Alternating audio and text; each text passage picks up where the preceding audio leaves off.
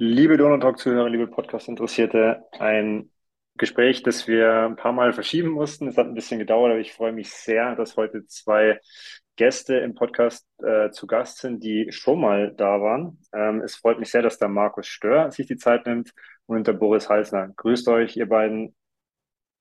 Hallo in die Runde. Servus, Baby. Jetzt wart ihr ja beide schon mal bei mir im Podcast und heute habe ich euch zusammen eingeladen. Das hat auch einen Grund. Ähm, wenn man sich die Rahmendaten von eurem Event anschaut, dann ist es für viele völlig, völlig unvorstellbar. 290 Kilometer, über 17.000 Höhenmeter in acht Tagen. Der Transalpinlauf. Ihr habt euch diesem Abenteuer gestellt. Vielleicht meine erste Frage zum Einstieg. Wie kommt man auf so eine Idee? Ich weiß nicht, ob ich die Frage gehört habe, ich weiß nicht, wie es dir geht, aber ich musste die schon einiges mal, einige Male beantworten. Ähm, also ich muss sagen, bei mir stand es halt schon mal auf der, seit Ewigkeit auf der Bucketlist, hey, das ist so verrückt, das musste man machen. Ähm, das kann man eigentlich aus den Bergen und da hat man das halt schon mitgekriegt, dass so eine komische Laufveranstaltung ist, wo so Verrückte mehrere Tage durch die Berge laufen und seitdem steht es auf meiner Bucketlist und ja, habe halt nur noch einen Verrückten gebraucht, mit dem ich das machen kann. Und da kam Bo ins Spiel. War eigentlich ganz lustig. Ähm, mir geht es genauso. Ich habe das schon immer im Hinterkopf gehabt. Irgendwann muss das Ding mal laufen. Ähm, ich habe schon mit, äh, mit dem Rennrad schon mal so ein Mehrtages-Etappenrennen äh, gemacht, ähm, war da schon angefixt, aber das Ganze zu laufen, ähm, ja, war schon ein Traum. Und letztes Jahr im Herbst, ziemlich genau vor einem Jahr, war es dann soweit, habe ich den Entschluss gefasst, ich, nächstes Jahr mache ich das Ding. Ähm, jetzt fehlt es halt nur an einem Partner. Und ja, dann kam dann tatsächlich Instagram ins Spiel und habe dann ähm, beim Markus in einem Post mal gelesen, ja, vielleicht irgendwann oder den Transalpin Ich kannte ihn vorher noch gar nicht, also nur vom Hörensagen und haben dann einfach ähm, ja, Nachricht geschrieben. Die ist dann halt in dem Anfragenordner gelandet und habe ziemlich lange gekriegt. und habe dann zwischenzeitlich jemand anders noch gefragt, aber nur Absagen, weil die alle gesagt haben, du bist nicht ganz dicht. Ähm, ich laufe nicht 30 Kilometer und das dann äh, im Schnitt acht Tage lang. Und ja, und irgendwann kam dann die Antwort von Markus und dann hat er gesagt, du, da ist meine Handynummer, rufst mich an, oder kommst gleich vorbei. Ähm, ich hätte da Bock drauf. Und dann zwei Tage später war ich dann mit Markus am, am Esszimmer gehockt und dann haben wir, äh, haben wir uns in die Augen geschaut und haben wir gesagt, das machen wir doch. Ja, war das erste Mal das Desaster, wo das Essen nicht clever ist, oder war das beim zweiten Treffen? Halb ja, verhungert. Ja. Wenn ihr jetzt sagt, ihr, also Boris hast gesagt, okay, du hast natürlich den Markus wahrscheinlich vom Namen her gekannt. Mhm. Äh, wie war, wie war die Stimmung? Weil ich meine, wenn man sich jetzt irgendwie klar vom Namen oder vom Hörensagen kennt und dann sagt, okay, man, man schaut sich tief in die Augen und überlegt, so ein, so ein krasses Event zusammen anzugehen, ist ja doch so ein bisschen, das heißt Risiko, aber es ist ja viel, viel Unsicherheit dabei, weil man weiß ja gar nicht, okay, versteht man sich? Wie, wie war das bei euch von Anfang an? War das ein Thema oder habt ihr gleich gesagt, hey, das, das passt einfach? Ja, Boris, dass du anfangen. ersten Mal, wo wir uns da getroffen haben und über das gesprochen haben, habe ich ein sehr gutes Gefühl gehabt. Also wir haben dann auch über alles gesprochen. Also nicht nur über einen Transalpinrun, sondern einfach über Sport, über ja, private Sachen. Also das Gespräch ist einfach schon mal gelaufen. Und da habe ich gemerkt, ja, wir, wir ticken schon ein bisschen, äh, oder wir ticken, oder sind auf einer Wellenlänge, sagen wir es so. Und das kann gut passen. Ähm, klar, bei so, einem, bei so einem Lauf kommt man immer irgendwo in Grenzsituationen. Äh, da ist der Stresspegel schon her. Ähm, kann natürlich passieren, dass man da aneinander gerät oder da irgendwie ein anderer Charakter rauskommt, aber ich war mir schon sicher, dass das gut klappt und ja, ähm, ja, da habe ich eigentlich keine Bedenken gehabt. Ne? kann ich eigentlich auch nur so zurückgeben. Also ich finde bei, man merkt ja schon relativ schnell, ob, ob man sich gut versteht oder nicht. Und ich weiß eben, warum du fragst. Ich glaube, du hast ja auch schon mal die Erfahrung gemacht äh, mit dem Tar und du weißt auch, was es ankommt. Und ich glaube, das ist nur eine Veranstaltung, die gut funktioniert zu zweit, wenn man sich auch versteht und auch weiß, auf was man sich einlässt. Und das war mir aber wahnsinnig wichtig am Anfang. Also, dass ich das nicht mit irgendwem renne, sondern dass ich da auch jemand weiß, dass man jemand hat, auf den man sich verlassen kann. Weil wenn man nämlich dann irgendwie, jeder hat seine Höhen und Tiefen im Lauf, da kommt man sicher später auch nochmal drauf, das, das war bei uns auch so. Und dann brauchst du jemand, der halt dann nicht sein eigenes Ding macht und sagt, ah, ich laufe schon mal vor und warte dann auf dich, sondern der dich genau in dem Moment halt auch unterstützt und supportet und aufbaut. Und das hat einfach mit Bo halt perfekt gepasst. Und das, ja, sind wir ein paar Mal vorher laufen gegangen und da habe ich schon gemerkt, okay, das wird eine coole Geschichte und genauso war es dann eigentlich auch am Schluss. Das heißt, ihr habt euch gefunden, äh, habt euch entschieden, ihr macht es, dann kommt irgendwann die Anmeldung und vielleicht könnt ihr mir oder den Zuhörern mal einen kurzen Einblick in die Vorbereitung geben, weil ich frage natürlich deswegen, der Transalpinlauf, ich habe es ja gerade schon gesagt, das sind ja fast 300 Kilometer mit ordentlich Höhenmeter und das auch noch im alpinen Gelände. Und jetzt, wenn man bei uns in die Donauebene schaut, da hat man erstmal gar keine Höhenmeter. Wenn man bis ins Alpental fährt, kann man so ein bisschen hoch und runter laufen. Aber wie war das so eure Einstellung? Okay, wie machen wir die Vorbereitung? Auf was, auf was legen wir Wert? Äh, wie habt ihr das angegangen? Das ist eigentlich peinlich, mir das jetzt in der Runde zu sagen. Ja, ich dann glaub, raus damit. Keine, keine Paradebeispiel, wie man sich auf so ein Event vorbereiten kann. Also ich meine, ich habe ja im Juli noch den Ironman äh, in Frankfurt mitgemacht, hatte mich da ein bisschen drauf vorbereitet. Leider muss ich nur sagen, ein bisschen, weil ich glaube, jeder, der mich kennt, weiß, dass ich normalerweise sowas sehr ambitioniert angehe mit, mit äh, intensiver Vorbereitung. Aber ich meine, dieser ähm, hatte ich einfach andere Ziele. Äh, Im Sinne von, äh, ja, meine Tochter ist äh, vor drei Monaten auf die Welt gekommen und da lag einfach die Priorität ganz woanders. Dann war auch mal so ein bisschen der Bammel, hm, kriegen wir das überhaupt zu zweit hin? Oder haben so Geburtstermine ausgerechnet, das war eh eine enge Geschichte, dass das irgendwie so, weil zwei, drei Wochen nach Geburt will man ja auch nicht so ein Event machen. Ja, aber das, das ging sich dann ganz gut aus. Und ähm, ich glaube, intensiv auf den, den Tag vorbereitet habe ich mich fünf Wochen, bin nur zweimal in die Berge gefahren, um dort irgendwie wirklich bergspezifisch laufen zu können, war aber halt dann öfter auch mit Bo, ähm, Altmetall, wie du schon gesagt hast, unterwegs, habe dort eben Trails gelaufen, einfach um, um das, das ja Feld, Trails mal kennenzulernen, weil ich bin es eigentlich ja gewohnt, auf dem Flachen zu rennen. Und äh, hab halt dann, äh, in, ich muss aber schon ein bisschen vorweggreifen, weil eine Etappe war genauso ein Stück, das war genauso, wie es bei uns im Altmetall ist und äh, bin dann schön in meinen ja, Rausch verfallen und einfach wie ein Geisteskranker da durchgerumpelt, bis wo irgendwann meinte, hey Markus, wir haben noch einige Kilometer vor uns, machen wir ein bisschen langsam. Also da hat man schon gemerkt, okay, das, das was er viel trainiert hat, äh, das ging dann ganz gut. Und äh, so vielleicht die ein oder andere Berglauf äh, im Vorfeld hätte auch nicht geschadet. Aber ich glaube, dafür war das Ergebnis gar nicht so schlecht. Äh, ich glaube, ja. da muss man sich verstecken. Aber ich weiß, dass Bo viel mehr äh, trainiert hat und deswegen wäre es interessant, was Bo gemacht hat.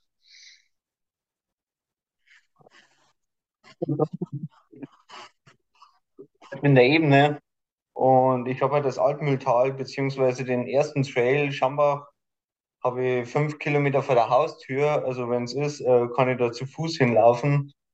Und ich habe mir eigentlich schon, sage ich mal, 80 Prozent vom ganzen Train äh, Lauftraining, sage ich mal, auf Trails ähm, aufgehalten. Ähm, wir fahren auch, wenn wir in Urlaub fahren, fahren wir eigentlich immer im Berg. Ähm, ich war dann mit Corby mit der Kraxen unterwegs auf Korsika. Ähm, das hat, tut halt alles dazu bei, eigentlich, ähm, um den, den Transalpin irgendwie ganz gut weg zu stecken. Also Korsika, mal bei uns in Tirol irgendwo unterwegs und daheim halt hauptsächlich äh, Altmühltal-Trails. Also, aber jetzt nie so die langen Kanten. Also ich bin schon mal so 30 gelaufen oder mal so drei Tage hintereinander 40, 35, 30. Das war mal so ein Privatsprojekt im Altmühl äh, zu laufen. Aber so im, im Schnitt waren das immer so ja, 10 bis 20 Kilometer. Und halt nur bei uns. Oder mal so ein Ausflug in den Berg. So wie der Mark, mit Markus war immer einen Tag 30 Kilometer, 2000 Höhenmeter. Und sowas habe ich noch ein, zwei Mal gemacht. Ja. Und halt das Radtraining dazu vom Verein, wo ich noch immer äh, Trainer bin. Ähm, das war dann immer ein guter Ausgleich noch, ähm, weil so extreme Umfänge in der Woche ähm, das verkauft mein Körper zumindest nicht. Wie war denn jetzt, wenn ihr wisst, okay, da, da sind ja wahrscheinlich auch Leute am Start, die, die, die leben da in den Bergen, die rennen wahrscheinlich zehnmal so viel in der Vorbereitung darum wie ihr.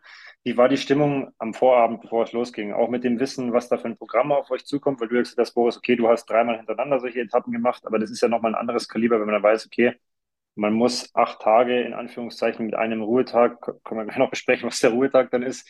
Ähm, wie war eure Stimmung am Abend vor dem Rennen? Also, ich meine, was die anderen gemacht haben, war mir persönlich erstmal egal. Also auch die, was die können, wo die wohnen, wie die trainiert haben.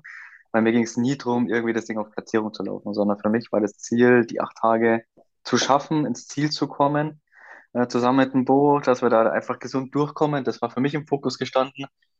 Und ich wusste nicht, ob ich das überhaupt, ob, körperlich, ob ich das hinhaut. Habe auch Geschichten halt schon gehört, wie andere halt dann einfach zwei, drei Etappen nur schaffen und dann ist einfach doch too much. Und äh, ich meine, ich weiß zwar, was ein langer Tag bedeutet, aber was halt das mehrere lange Tage, keine Ahnung. Und das war eigentlich für mich so diese Challenge. So, was passiert mit dem Körper? Wie reagiert er da drauf? Und ja, klar, die Aufregung war halt einfach brutal. Also das ist, äh, ich weiß ja selber, wenn du dich anmeldest äh, oder beziehungsweise deine Startunterlagen abholst, zack, ist die, die Aufregung da. Und äh, so war es eigentlich auch äh, beim Tag. Boris, war das bei dir ähnlich? Ja, also ich war, muss ich echt sagen, seit langem mal wieder so richtig heiß, so am Wettkampf. Also, weil halt einfach die, der über Jahr lang, ich habe dazwischen keinen Wettkampf gehabt. Ich habe mich echt so darauf gefreut, dass es endlich da ist, dass das Training mal abhaken kann. Ähm, ich bin relativ entspannt dahin gefahren. Ähm, weil der Lauf, den wir zwei Wochen davor noch miteinander gemacht haben, der echt gut geklappt hat und das hat mir so ein bisschen Zuversicht gegeben, dass wir auf so langer Strecke das gut funktioniert. Ähm, und ja, gleiche Ziel, was der Marco schon gesagt hat, mir Platzierung war mir echt wurscht, weil ich echt riesen Respekt gehabt habe. Ich wollte es einfach nur schaffen, acht Etappen, kommen wir dann nur dazu, dass es nicht ganz so glatt hat. Und mit Markus im, nach den, der letzten Etappe zusammen Bier trinken, dass wir uns halt noch verstehen. Das war mir halt auch wichtig. Also da, nicht, dass wir uns irgendwo mhm. zerfleischen und das nur noch ja. ja. keinen Spaß mehr macht, sondern es muss jeden Tag wieder Spaß machen und das war das Ziel. Dass eine Platzierung dann, also so wie wir dann abgeschnitten haben, dass das rausgekommen ist, war schön, aber es war nie so im Fokus, deswegen war ich wahrscheinlich auch so entspannt. Jetzt habt ihr ja das schon. War ein guter, oder ja, ja Markus, ein guter Ein, ja, das war, finde ich, ein guter Einwand, genau, weil das haben wir auch Vorfall öfter auch bei den Trainingsläufen gesagt, boah, wir hoffen mal, dass das einfach gut funktioniert und dass wir uns ins, äh, danach noch echt in die Augen schauen und mögen. Und äh, das kann ich eigentlich nur nachträglich sagen. Ich glaube, dass das schon gut zusammenschweißt und das ist ein Event, was man nicht ver vergisst. Und deswegen äh, danke, Bo, auch nochmal an der Stelle äh, für das Rennen. Es hat mir wahnsinnig Spaß gemacht und ich glaube, es war sicherlich nicht das letzte Event, was wir zusammen laufen werden. Jetzt habt ihr ja schon mehr oder weniger ein paar Sachen vorgegriffen. Also die aufmerksamen Zuhörer, die haben auf jeden Fall jetzt rausgehört, dass ihr euch noch versteht, sonst wärt ihr jetzt nicht hier bei dem Podcast und äh, in so einer entspannten Stimmung. Ähm, der zweite Punkt, Bo, hast du ja auch schon angesprochen. Also wir kommen ja auch jetzt noch aufs Rennen selber, da wo es dann so ein paar äh, Punkte gab, die vielleicht ja nicht ganz so cool waren. Ähm, lasst uns vielleicht mal in die ersten ein, zwei, drei Tage hüpfen. Also wenn man das Programm so anschaut, dann denkt man sich, puh, ja, 43, 31, 54 ähm, jeweils auch mit jetzt nicht wenig Höhenmetern. Was war eure Taktik und wie liefen denn die ersten Tage eins bis drei? Ja, Taktik ist das der Brudermeister.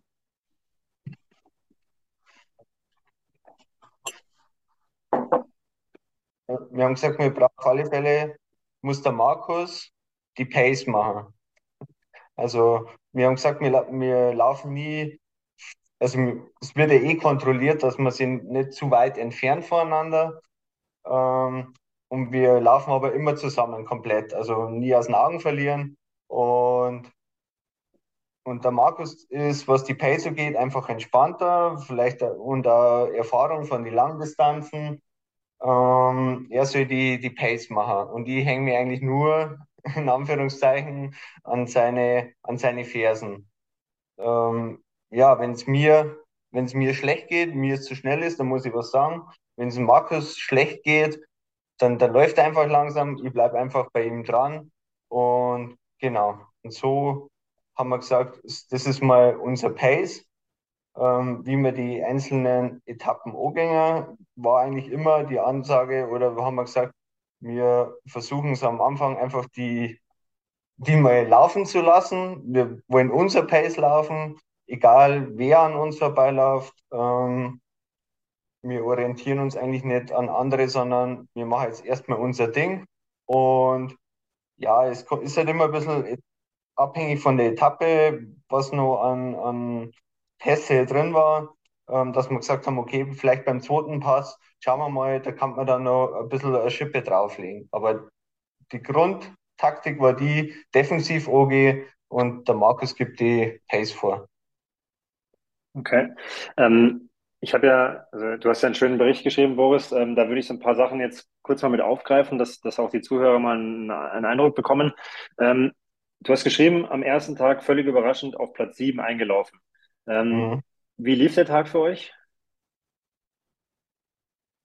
Hm, zu gut eigentlich. Also wir sind losgelaufen und äh, auf jeden Fall Bo voll mit dem Arsch ging die Taktik natürlich perfekt auf. Ich weiß nicht nur, Bo, Bo gerufen hat. Ähm, äh, man muss dazu sagen, ich glaube, die ersten waren sieben Kilometer sowas, ging es relativ flach äh, Richtung Greinau und da ging es erst ein Anstieg rein und da haben wir es wirklich sachte angelassen. Da waren ein paar steile Stücke drin, wo ich dachte, boah, das jetzt acht Tage, das wird zart. Äh, und Bo halt einfach seine riesen Schritte in den Berg raufmarschiert. Äh, und äh, ja, auf jeden Fall, das ging irgendwie super schnell rum, die 43 Kilometer. Der, oh, der erste Abstieg, das war brutal. Also, die haben schon im Race Briefing gesagt, dass man ein bisschen vorsichtig runterlaufen sollte, dass da ein paar größere Steine drin liegen. Das waren schon wirklich ganz schön große Steine, die drin lagen und ging auch ziemlich gar dafür bergab. Da habe ich eigentlich so Sorge nicht umzuknicken. Und hey, das wird mir morgen Fett und Muskelkater geben, weil es einfach so steil war. Aber dafür ging es eigentlich ganz gut. Wir sind, wie gesagt, auf Platz 7 dann reingekommen. Hätte ich nicht gedacht. Deswegen, nee, erster Tag war easy und da dachte ich, ja geil, wenn der zweite es genauso wird, dann wird es ja perfekt. Ich kann nur sagen, dass es nicht so war. Ich wollte gerade sagen, dann kommt der zweite Tag und dann kommen ja schon die ersten, also ich nenne es mal schon gröberen Probleme, oder? Ja, zumindest bei mir. Also Bo ging es äh, echt gut. Also es war irgendwie komisches Wetter, es war irgendwie so, so ziemlich feucht. Also wer mich kennt, weiß, dass ich immer schon relativ viel schwitze und viel Flüssigkeiten brauche. Und dann der erste, ich glaube, das hat so, waren 1500 Meter Anstieg. Und nach 1000 Meter Anstieg war ich irgendwie schon gefühlt halt komplett durch. Der Bo hat immer so schön von hinten bis mit angeschoben. Ähm, und irgendwie, wir haben uns zwar gesagt, komm, wir lassen uns an der Verpflegung echt Zeit, äh, zuführen, trinken. Aber irgendwie, ich weiß nicht, im Kopf war ich wieder nicht so super konzentriert, einfach schnell, schnell, Flasche aufgefüllt und weiter.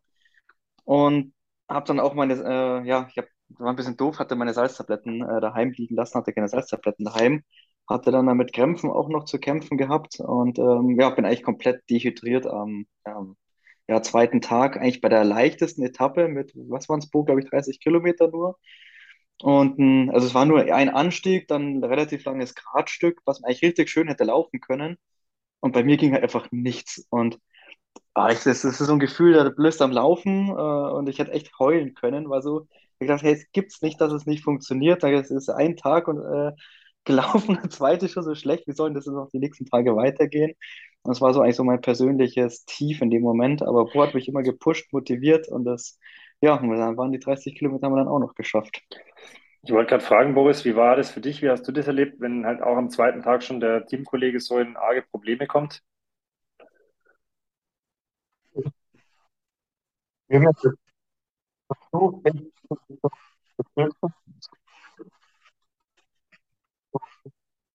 Schubser geben oder gut zureden oder halt irgendwie nicht irgendwie ein Bedrängnis bringen, so von wegen, ich laufe vorne weg und der muss schauen, dass er mir hinterherkommt, sondern bin halt einfach hinter ihm geblieben. Ähm, ich habe dann noch mit meiner Wasserflasche versucht, äh, den Rest zu geben, weil ich bin jetzt nicht der, der sehr viel braucht. Also da sind wir total unterschiedlich. ich brauche einen Liter, der Markus drei. Und deswegen, ja, habe ich einfach versucht, den, den Tag möglichst noch angenehm zu gestalten. Ich habe halt gesehen, dass er leidet wie ein Hund. Ähm, aber ja, kann man eigentlich nichts anderes machen. Da muss man wirklich schauen, dass er da gut um die Runden kommt. Also ich habe da keinen anderen Gedanken gehabt, so von wegen, wir verlieren Zeit oder so. Das war mir da eigentlich echt wurscht. Dann ist der zweite Tag schwierig gelaufen, also zumindest für einen von euch. Und dann steht an Tag drei äh, die Königsetappe an mit 54 Kilometern. Als ich das gelesen habe, habe ich mir auch gedacht, alter Schwede. Also wir sind damals, glaube ich, 51 gelaufen, aber das sind nochmal drei mehr. Also das finde ich schon echt hart mit 2800 Höhenmetern. Am Abend vor dem Rennen, also nach dem schweren Tag, wie habt ihr, wie habt ihr euch auf den nächsten Tag vorbereitet und wie war dann der nächste Tag tatsächlich? Ja, ich glaube, man muss halt aus seinen Fehlern lernen. Ähm, man muss einfach, also das ist immer so meine Einstellung, so überlegen, okay, warum ist jetzt so schlecht gelaufen? Was muss ich anders machen, dass es am nächsten Tag besser geht? Und ich war, für mich war klar, okay, ich habe mir zu wenig Zeit an der Verpflegung stellen gelassen. Die Zeit muss ich mir einfach nehmen.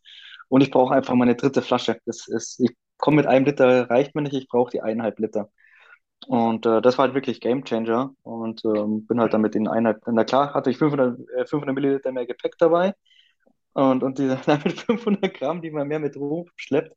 Aber das hat einfach, hat es so gebracht und die 50 Kilometer sind so gut gelaufen. Ähm, muss dann natürlich zusagen, dass auch die letzten, was waren es, knapp 10 Kilometer, 9 Kilometer, ähm, ging es in der, ja, auf so einem Forstweg nochmal leicht bergauf. Das ist dann natürlich uns so ein bisschen entgegengekommen, dass wir da einfach nochmal die letzte, also von Kilometer 40 an oder was waren es, 43 an bis äh, 54 dann nochmal wirklich Gas geben konnten und dann auch nochmal die, die hinter uns waren, noch so ein bisschen stehen lassen und das hat einfach nochmal mega motiviert, wenn man einfach merkt, okay, das geht was und irgendwie, das war, da war irgendwie der Knoten geplatzt und es ging einfach, es ist einfach gelaufen.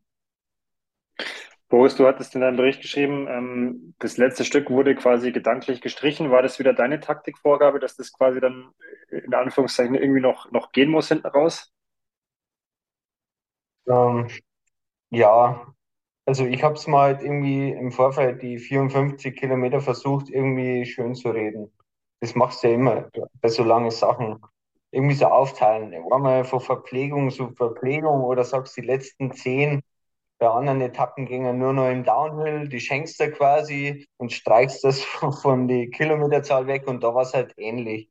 Ich habe mir gedacht, okay, wenn wir da unten im Tal sind, dann sind es noch elf Kilometer, elf Kilometer ähm, an was läuft man da noch, vielleicht noch ein fünf, fünfeinhalber Schnitt, dann musst du halt einfach nur eine Stunde laufen. Da kann nicht mehr viel passieren.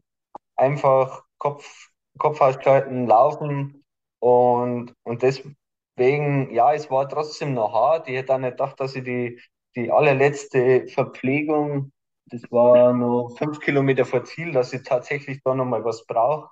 Aber so im Vorfeld habe ich es mir einfach so schön geredet, dass ich gesagt habe, die 10 Kilometer da hinten, die zählen eigentlich nicht mehr. Und ja, bei 54, also das, mein längstes war einfach ein, ja, war ein klassischer Marathon. Drüber hinaus bin ich noch nie gelaufen. Und ja, das war schon, hat uns beide schon ein bisschen Kopfzerbrechen gemacht in der Vorbereitung. ja. Und dann kam ja am nächsten Tag der Ruhetag gerade recht. Ähm, sieben Kilometer, 700 Höhenmeter. Ähm, jetzt sagt man natürlich, ja, sieben Kilometer, das hört sich leicht an, aber wenn man die 700 Höhenmeter dazu nimmt, dann ist das äh, wahrscheinlich eher ein Ruhetag, den man in Anführungszeichen setzen kann. Wie habt ihr den Ruhetag gestaltet? Es war, das Gute war, wenn ich es vorweggreifen darf, das Ausschlafen. Also es hat echt super gut getan, dass man an dem Tag einfach mal ausschlafen kann, entspannt frühstücken, weil jede Etappe davor ist zeitlich nach vorne gezogen worden, wegen Wetter, am, am schlechten Wetter am Nachmittag. Also ging es schon um halb sieben los oder um sieben. Da steht man jeden Tag um fünf oder halber fünf auf. Und das war schon mal wirklich super, weil der, der Sprint, ähm, der ging um Nachmittag um zwei. Wir waren relativ spät, weil das ging so nach Klassement rückwärts. Äh, waren wir dann dran und da ist man da schon irgendwo entspannt. Das hat super gut da. Und die Taktik war eigentlich, wir wollen auf unsere Konkurrenten, da waren wir dann schon eher so ein bisschen auf Platzierung aus. An dem Tag äh, wollen wir halt einfach keine Zeit verlieren. Wir wollen uns da jetzt nicht an rausstrauen, dass wir da total durch sind oben, sondern einfach solide Nachlaufer und ja, auf Konkurrenz jetzt nicht mega viel Zeit verlieren. Und der Unterschied, was wir anders gemacht haben, war, also es war der einzige Tag, wo man nicht im Team hätte laufen müssen. Ähm, es gab auch Teams, da hat jeder sein eigenes Ding gemacht und wir haben es trotzdem gesagt, hey, wir sind ein Teamwettkampf, wir machen das zu zweit. Und am Schluss, fürs Gesamtergebnis zählt die Teamzeit. Deswegen haben wir gesagt, ja, wir fokussieren uns wieder auf gegenseitig, jeder seine Stärke.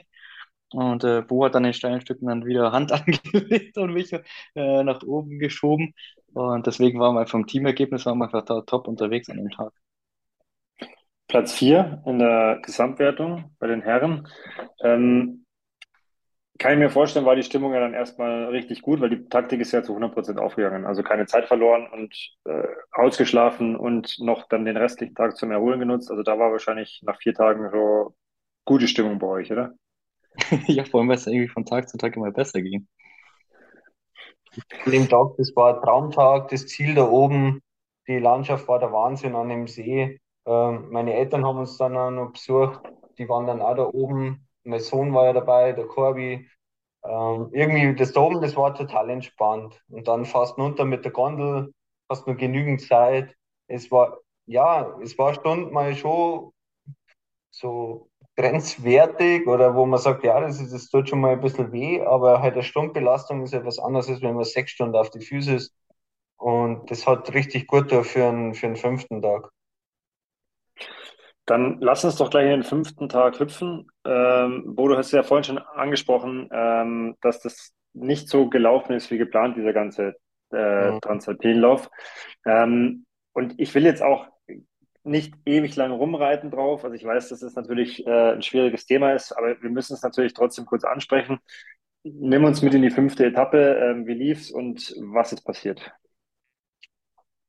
Ähm, ja, für mich war die fünfte bis dahin auch die schönste Etappe, muss ich sagen. Ähm, das ging halt schon wirklich in hochalpines Gelände. Wir sind übers, über das Joch, das war auf 2900. Ähm, wir sind losgelaufen, schon wieder gut zügiges Tempo. Markus hat mich, ja, ich war da einfach gut drauf, wahrscheinlich auch für den Ruhetag. Markus hat mich immer gut einbremst und haben dann ein gutes Tempo gefunden und haben uns an dem Joch schon, ja, irgendwo, glaube ich, bei sechs, Platzierung sechs oder sieben, man hat schon die Führenden da vorne gesehen, haben gesagt, wow, wo laufen wir denn jetzt schon mit? Und das ist super gut gelaufen. Also, und dann kam der Trail, von dem der Markus vorher gesprochen hat, ähm, so aller Altmühltal Trail. Wir sind da echt so durchpflügt und ja, haben uns so einbremsen müssen, weil es ja doch noch ganz lang war.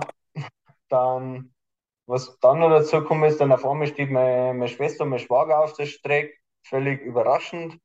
Ähm, hat mich super gefreut. Wir kommen da in Zwieselstein, da im Ötztal runter, stehen ja die beiden da und feuern uns an. Ja, das war wirklich die ganze Etappe wie im Flow. Und ja, und dann ging es nochmal, nachdem wir die trocken haben, 1000 Meter hoch, haben wir auch nochmal gut gepusht und dann nur noch runter nach Obergurgel. Mir ist super gut gegangen. Ähm, ich habe da noch viel getrunken und gegessen. Schon im Hinblick auf den nächsten Tag, dass ich da gar nicht so grau im Ziel ankam. Ja, und dann bei dem Downhill habe ich mich halt einmal zu oft ähm, umdreht, um nach Markus zu schauen, weil der da, glaube ich, korrigiere mich, Markus, glaube ich, doch schon mit, mit Krämpfen zum Tor gehabt hat. Und das nicht mehr ganz. Ja, blaue, blaue Oberschenkel, war einfach leer. und, und ich schaue mich um und, und tritt so rechts vom Trail Nicky um oder, oder in so ein Loch rein. Und der Markus hat gesagt, ich habe mich gar nicht überschlagen. Ähm, das weiß ich gar nicht mehr so genau. Und, und schlage halt dann mit rechten Knie unter so ein Gebüsch auf dem, auf dem Felsen auf. Und ich bin dann gleich hoch, habe das Knie angeschaut, ein bisschen das Blut runtergelaufen. Ähm, ja, passt schon, geht weiter, schmerzt ein bisschen, aber dann waren es nur drei Kilometer ins Ziel. Also das war wirklich so, man hat den Zielbogen schon gesehen. Ja, dann bin ich ins Ziel gekommen, Eis drauf, Blut weg, ja, passt schon. Und ja, aber das passt schon, das war dann hat sich dann im Laufe des Tages zu einem Knie entwickelt, das man eigentlich so nicht mehr gesehen hat also die Kniescheibe. Und ja, na, am Nachmittag, dass das wahrscheinlich halt die letzte Etappe sein wird. Also hat mein Körpergefühl gesagt. Ja. Wie hast du das erlebt, Markus? Also du hast ja, also der Boris hat geschildert, du bist hinter ihm gelaufen. Wie war dein Eindruck in dem Moment? Als das Ja, passiert im ist? ersten Moment war ich froh, dass er sofort wieder aufgestanden ist, weil äh, also der hat sich wirklich überschlagen und äh, das ging halt wirklich gar runter. Das heißt, wenn es da nicht aufpasst, dann kugelst du einige Höhenmeter runter. Und ich meine, anstatt dem Knie hätte es ja auch einen Schädel treffen können. Das hätte auch ganz anders ausgehen können. Deswegen sage ich einfach noch Glück im Unglück gehabt, wenn man so, so sagen darf. Ähm, war aber erst natürlich Schockmoment, weil ähm, ja, wenn du das halt siehst, dass dein Teamkollege da einfach stürzt und äh, also, okay, alles gut.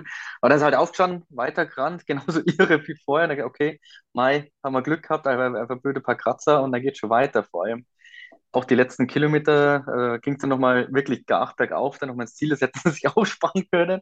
Äh, das heißt, wir haben ziemlich im Kopf von der Bo einfach geisteskrank einfach durchgezogen, da ins Ziel reingefegt, äh, ich komplett am Limit. Und deswegen, okay, äh, hat alles passt und dann am nächsten Tag geht weiter. Das waren so meine Gedanken. Und als wir dann halt im Ziel saßen, Eisbeutel drauf, dann hat man nur ein paar Kratzer gesehen und hat gesagt, gut, Mai ist halt äh, ein bisschen oberflächlich. Naja, und als ich dann am Abend das Knie gesehen habe, das war halt einfach, sah nicht mehr gut aus. Und, aber da kann man ja natürlich nicht sagen, hey, äh, Bo, das ist jetzt alles scheiße und äh, das funktioniert nicht, sondern versucht man irgendwie zu motivieren, halt irgendwie da gut zuzureden und versuchen das irgendwie Motivation für den nächsten Tag mitzunehmen, weil es klar ist, dass das Ding ein Teamrennen ist und alleine ist es einfach nicht das Gleiche. Klar, du kannst als Einzelathlet auch weiterlaufen, aber damit wär, war für mich halt auch klar, wenn das alleine dann ist, das ist eigentlich nicht gefinisht, sondern es ist halt, äh, ja, es nennt sich dann Individualfinisher in der Wertung, aber es ist halt effektiv, gibt es kein Gesamtergebnis. Und ähm, ich meine, ich bin ja auch nicht als Einzelathlet, sondern als Teamathlet dort angetreten und äh, das wollte ich in dem Moment einfach noch nicht wahrhaben. Wann war klar, also du hast ja schon angedeutet, Boris, dass dein Körpergefühl schon am, am, äh, am Nachmittag gesagt hat, gut, es wird schwierig, aber wann war dann klar, wann habt ihr die Entscheidung getroffen, okay, äh, es geht nicht mehr weiter? Geht nicht mehr weiter, habe ich erst äh, getroffen, wo ich am nächsten Tag die Etappe noch angelaufen, also das war eine kurze, verkürzte Etappe, weil es schlecht Wetter war, hat man das kurzerhand verlegt, ähm, und zwar auf den Weltcup-Kurs für ein nächstes, äh, WM-Kurs für nächstes Jahr in Neustift im Stubaital. Da ging es äh, so 1000 Meter hoch, Höhenmeter hoch und 1000 Höhenmeter wieder runter, 12, 13 Kilometer. Und ja, ich bin in der Früh Treppen runtergestiegen und habe gesagt, ja, ich, ich kann nicht Treppen steigen, das, das geht gerade nicht. Also ich, ich kann meinen Fuß nicht abwinkeln und so kann ich nicht gehen, also schon gar nicht runter und ja. Aber ich stelle mich an die Startlinie hin, vielleicht passiert ja irgendwas ganz Verrücktes und auf einmal kann ich, kann ich wieder laufen. So, so der Gedanke. Es läuft sie ein oder ich weiß es nicht. Aber ich gebe es einfach so nicht auf. Ähm, ja, dann haben wir umgezogen, sind zum Start. Ähm, wir sind die ersten 30 Meter gelaufen und ich bin nur kumpelt. Also nicht gelaufen, sondern wirklich nur kumpelt. Alle an mir vorbeigerannt. Ich hätte da schon heulen können. Ähm, ja, und dann sind wir dahin an den Trail. Da ging es eigentlich nur so stetig bergauf. Und da habe ich mir versucht, da irgendwie da hochzuschinden und bis 800 Höhenmeter oberhalb, ähm, da war dann eine Bergstation, Bergbahn und da habe ich dann die Segel gestrichen, beziehungsweise der Markus hat, da war dann Eva da, meine Frau, dann hat der Markus gesagt, nee, der Bo, der kann nicht weiterlaufen. Also das habe ich jetzt nur so im Gehör gegangen, habe ich mir gedacht, ja, echt krass, äh, dass der Markus das so gesagt hat, der hat mich quasi aus dem Training genommen. Ich, ich wäre nicht, ich wäre den Berg nicht mehr runterkommen, faktisch. Also ich kann es mir jetzt nicht vorstellen, wie der runterkommen wäre. Darum war das die, die letzte Chance, irgendwie mit der Bergbahn dann runterzufahren. Und da war dann das Rennen vorbei. Da habe ich es dann eingesehen. Äh, Markus, hast du beim Loslaufen an dem sechsten Tag schon gewusst, dass das äh, nichts mehr wird? Oder wann hast du auch für dich entschieden, du musst ihn da jetzt ein Stück weit auch vor sich selber schützen? Mm, In dem Moment, als wir, ich glaube, das war in der Mitte vom Berg, da war ein Stück, da ging es ganz, ganz leicht bergab. Und auf äh, gibt der Bo einen Schrei von sich und du hast gesehen, hey, das sind einfach Höllenschmerzen, die er hat. Und das ging, es war eigentlich, es war vielleicht ein Prozent Steigung bergab, also nichts Besonderes. Und da wusste ich, okay, das, das macht er so rauf, geht, aber runter oder auf der Ebene, das funktioniert einfach nicht. Und dann wusste ich, dass, ich habe schon überlegt, wie ich einen Bo einen Berg runterbringe, ob ich ihn runtertragen muss. Und deswegen war einfach klar, hey, an der bis zur Bergstation und dann bis dahin und nicht weiter. Und entweder fahren wir gemeinsam runter oder der Bo fährt runter. Irgendwie, auf jeden Fall, da müssen wir eine Entscheidung treffen, wie es weitergeht. Und äh, ja, und Eva stand dann, wie der Bo gerade gesagt hat, genau auch oben an, an, an dieser Bergstation und sah, ja komm, das geht schon irgendwie. Und mir war einfach klar, das wird nicht funktionieren, das wird nicht weitergehen an der Stelle. Zumindest äh, nicht ohne Schmerz, sondern ohne irgendwas kaputt zu machen. Und könnt ihr uns in die Entscheidung mit reinnehmen? Ähm, also ich frage auch ganz bewusst so, warum du dann weitergelaufen bist, Markus. Weil man hätte ja auch an der Stelle sagen können, okay, wir stehen da als Team und wir fallen als Team. Und du hast ja aber dann äh, die sechste Etappe alleine noch ins Ziel gebracht. Wie, wie habt ihr das entschieden?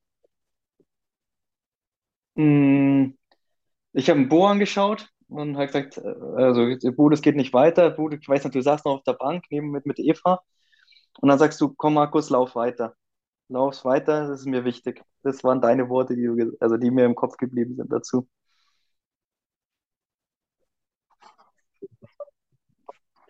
Ja, das war dass jetzt der Markus da mit mir hinunterfährt. Er hat gesagt, du, du machst das, die Etappe zu Ende und, und die nächsten Tag noch. Also das, ja,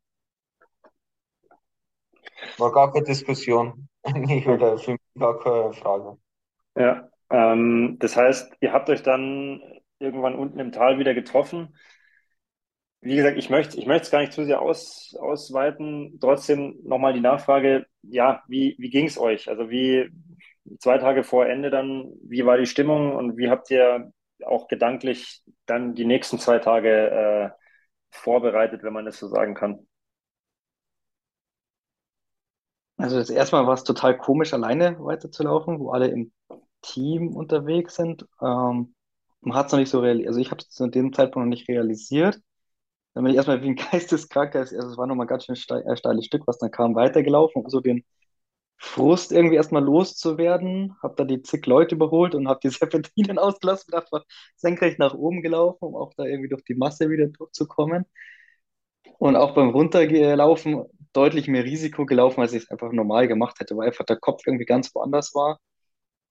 Und ich weiß noch, wie ich dann, da ist man also ins Ziel, musste so eine Brücke und man so, so nochmal ins Zielbogen reingelaufen, da stand halt der Bo und da sind halt erstmal Tränen geflossen, äh, muss man einfach so sagen, weil es einfach viel zu viel Emotionen in dem Moment war und es hat mir einfach so leid getan für Bo, ihn da so stehen zu sehen. Also man sieht ja auch, äh, wie es ihn mitgenommen hat und ja, das war einfach ein ziemlich uncooles Gefühl in dem Moment. Und ich glaube auch die, das, was ich auf Instagram gepostet habe, wer es gelesen hat, äh, das äh, war sehr, sehr emotional.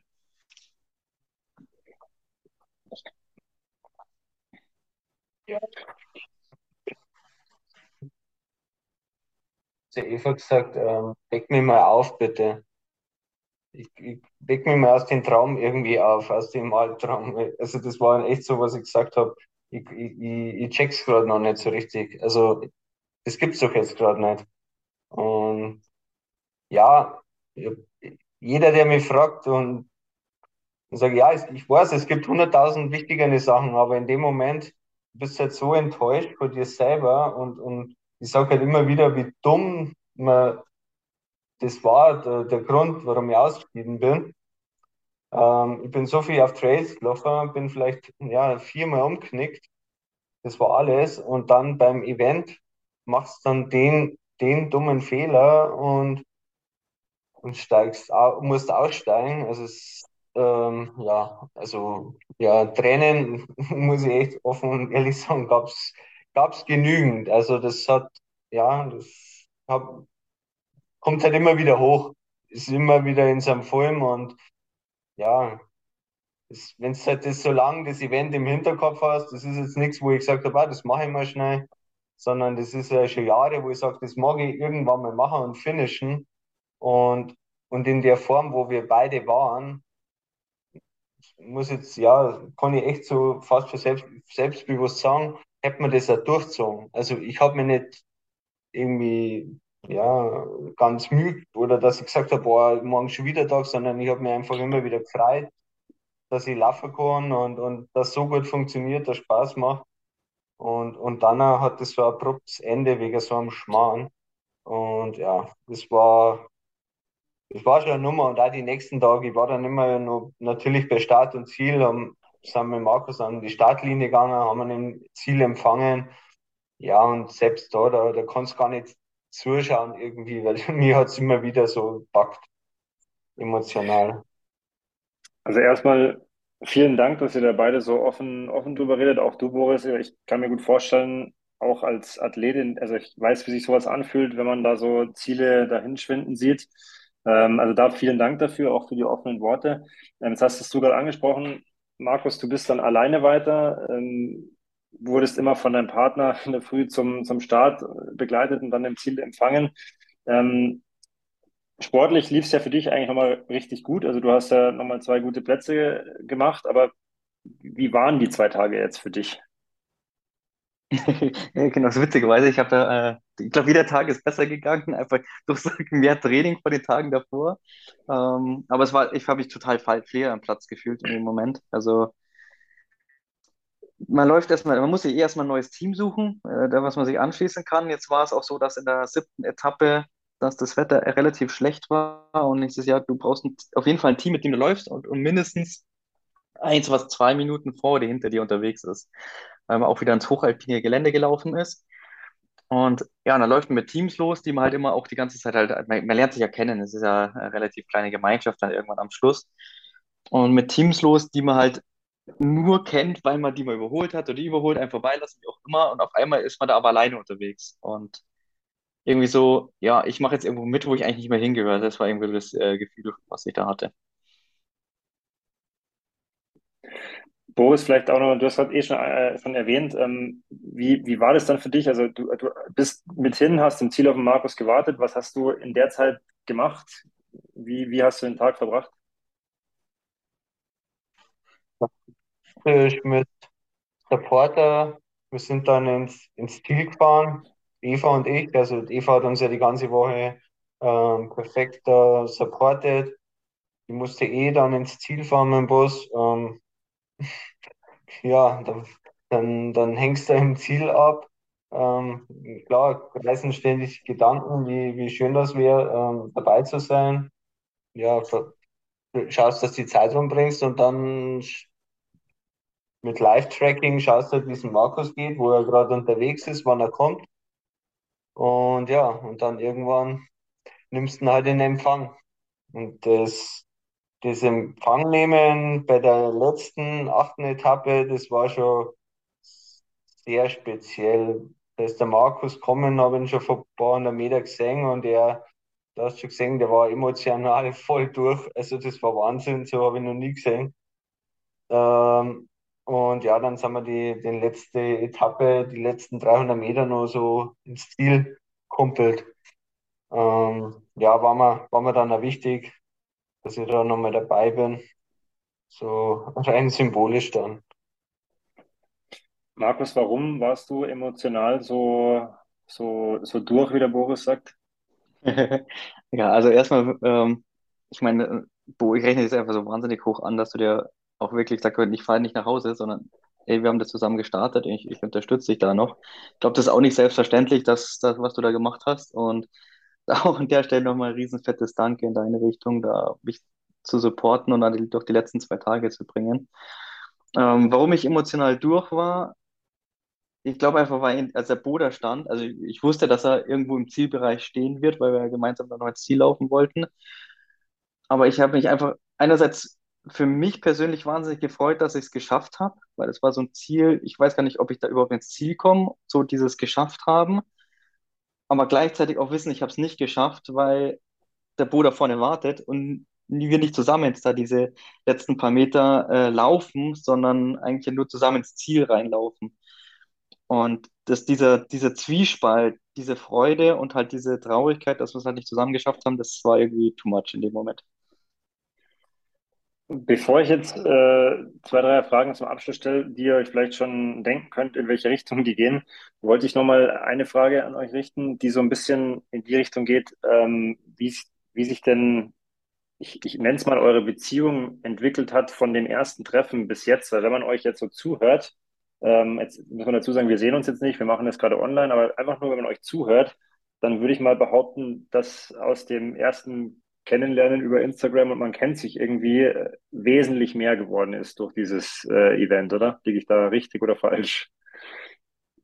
Ja, kann man nur so unterstreichen. Also, ähm, das ist ja das, was wir auch vorher schon, also eins, ich glaube, das war das erste, zwei Treffen, wo wir gesagt haben, okay, entweder schweißt es brutal zusammen oder man versteht sich überhaupt nicht mehr. Und bei uns war eher so das erste der Fall. Also ich meine, ähm, ich glaube, der Bo könnte mich anrufen, äh, hey, ich brauche seinen Support und ich würde losfahren und ihn unterstützen, wenn irgendwas ist. Also äh, ich glaube, der Schweiß halt einfach zusammen und äh, wie Anfang gesagt, ich glaube, es war nicht das letzte Event, das war auch sicher nicht das letzte Private, was wir zusammen gemacht haben. Ich meine, Lauf ist auch privat, aber ich meine, das, was halt nicht mit Sport zu tun hat. hat. Und ähm, nee, ich glaube, das, das ist äh, ja eine coole Freundschaft, die da entstanden ist. Boris, wie geht's dir da?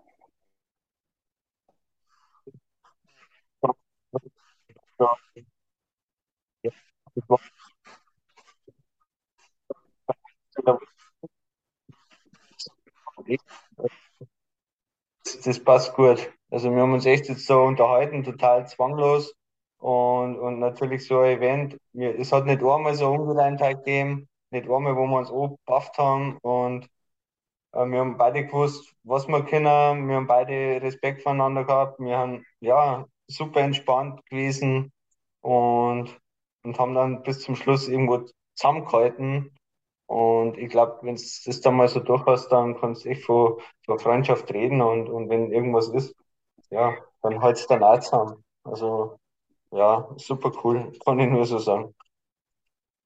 Ja, mega cool, mega cool zu hören, wirklich. Also freut mich für euch beide. Äh, sieht man fast ein bisschen Gänsehaut beim Zuhören, weil das ist so für mich schön zu sehen, was der Sport eben auch bewirken kann. Natürlich seid ihr auch ambitionierter hingegangen und habt dann auch gesehen, hey, wir wollen die Konkurrenten vielleicht irgendwie nicht ziehen lassen, aber wenn am Ende sowas steht, äh, umso cooler.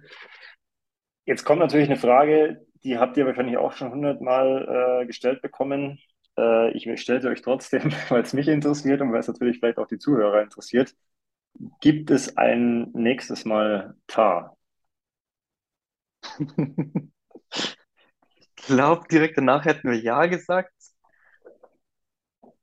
Ich, ich würde es mal mit einem vielleicht beantworten, aber nicht, weil es einfach uncool mit Bo war, sondern weil irgendwie dieses, dieser Spirit, die das, dieser mit sich bringt, erstmal so verflogen ist. Und irgendwie so diese Next Challenge gerade irgendwie bei mir so ein bisschen fehlt, weil ich weiß, okay, das ist jetzt geschafft. Jetzt muss irgendwas kommen, was noch geisteskranker ist. Wenn jetzt nämlich der Bauer sagt, hey du, ich möchte das nächstes Jahr machen, ich glaube, dann wäre ich der Letzte, der sagen würde, nee, mache ich nicht. Aber ich Andererseits kommt dann wieder Gedanke, ach nee, ist ja eigentlich schon wieder ganz cool, das zu machen. Also, ach, ich, ich, das, ich rede mich hier um, um heißen Brei, glaube ich hier. du musst aufpassen, was du sagst, Markus. Das kann alles gegen dich verwendet werden. Boris, wie siehst du es? Weil da ist natürlich die Nachfrage auch nochmal, weil du ja gesagt hast, okay, das war immer so ein Traum von dir, dieses Ding auch zu finishen. Ähm, wie ist jetzt da deine aktuelle Meinung dazu?